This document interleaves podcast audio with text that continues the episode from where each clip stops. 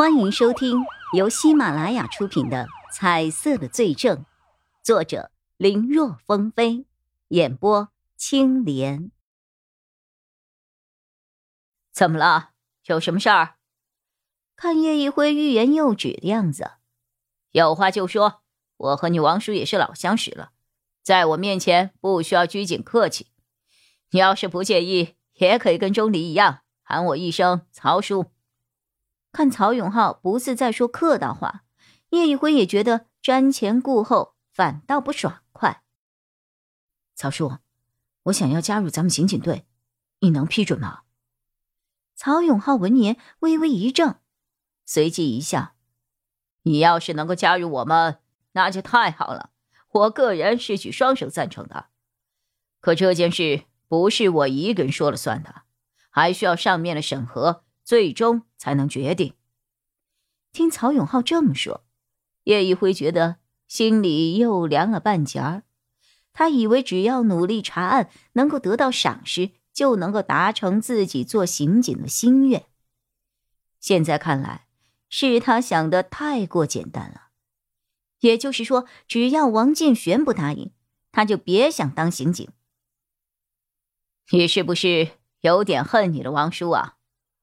曹永浩好像看穿了叶一辉的心情。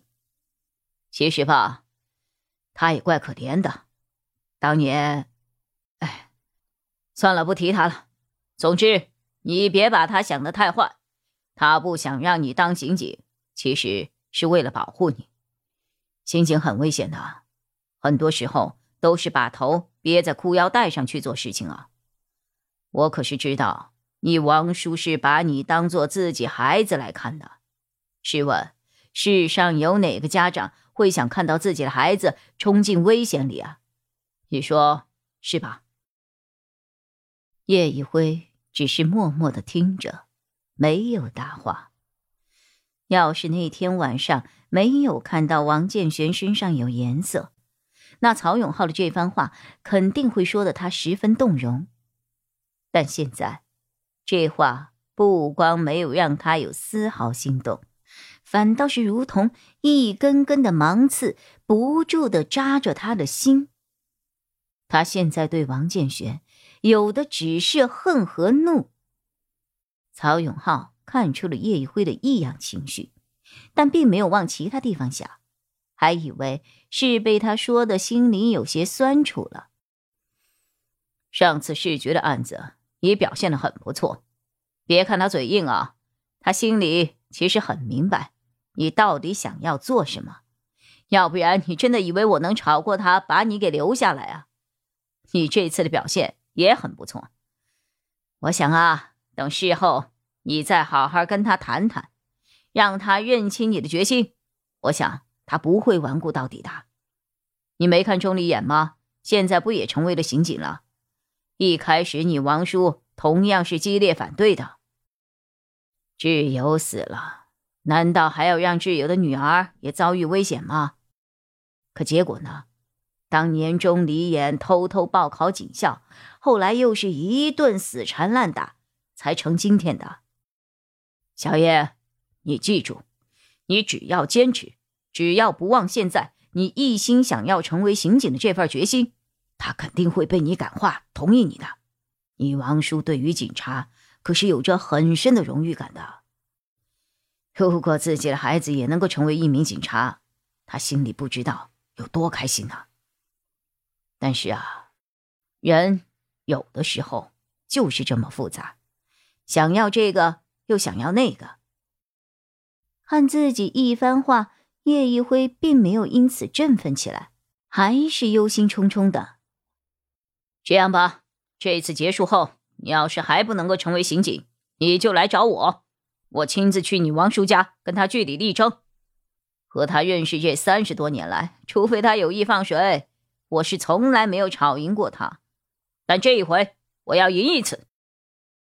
本来曹永浩是才关于王建玄的那番话，听得叶一辉总觉得不是滋味，但最后这几句话，尤其是。曹永浩说要赢一次的时候，叶一辉差点没有笑出声来。都说老小孩，老小孩，曹永浩虽然年纪还不算老，但可以看得出来啊，心里还是和孩童一般的稚扭，很可爱啊。谢谢你，曹叔。不用谢我，要谢就谢你自己有一颗不辞辛劳也要寻找真相的心吧。好了，我还准备一下资料，晚上开会用呢。你赶紧去休息。从办公室里出来，叶一辉的心里少了几分兴奋，多了几分沉重。他其实并不觉得曹永浩真的会事后去找王建玄，就算找了，会有用吗？别的不说，从来就没有吵赢过，难道这一次就能赢了？在这一点上，他不怎么看好曹永浩啊。黄建轩是不可能放任自己成为刑警的。哎，叶一辉叹息了一声，去了一趟洗手间，用冷水洗了把脸，让自己先冷静下来，先不要想这些有的没的。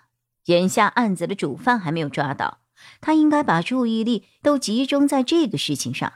至于其他的，结束之后再说。反正他现在能做的也唯有努力查案了。想到这儿，叶一辉也没有了睡意，下楼去了专案组办公室看吕浩洋的问询记录。在路过关押吕浩洋的审讯室时，他探头朝里看了一眼，这一看，顿时让他眉头紧皱。他发现吕浩洋和廖川国一样，竟然没有颜色。叶一辉在专案组办公室的角落里，看着吕浩洋的问询笔录和审讯录像。吕浩洋起初也是在嘴硬，说自己压根就没有来过 A、B 市。至于盗窃案什么的，那更是没有可能了。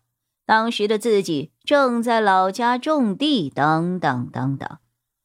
对于他的这些说辞，办案刑警一一用调查的证据全部驳回。之后，吕浩洋就变成了一口三个不，不知道，不认识，不清楚。本集播讲完毕，感谢收听，更多精彩内容，请在喜马拉雅搜索“青莲嘚不嘚”。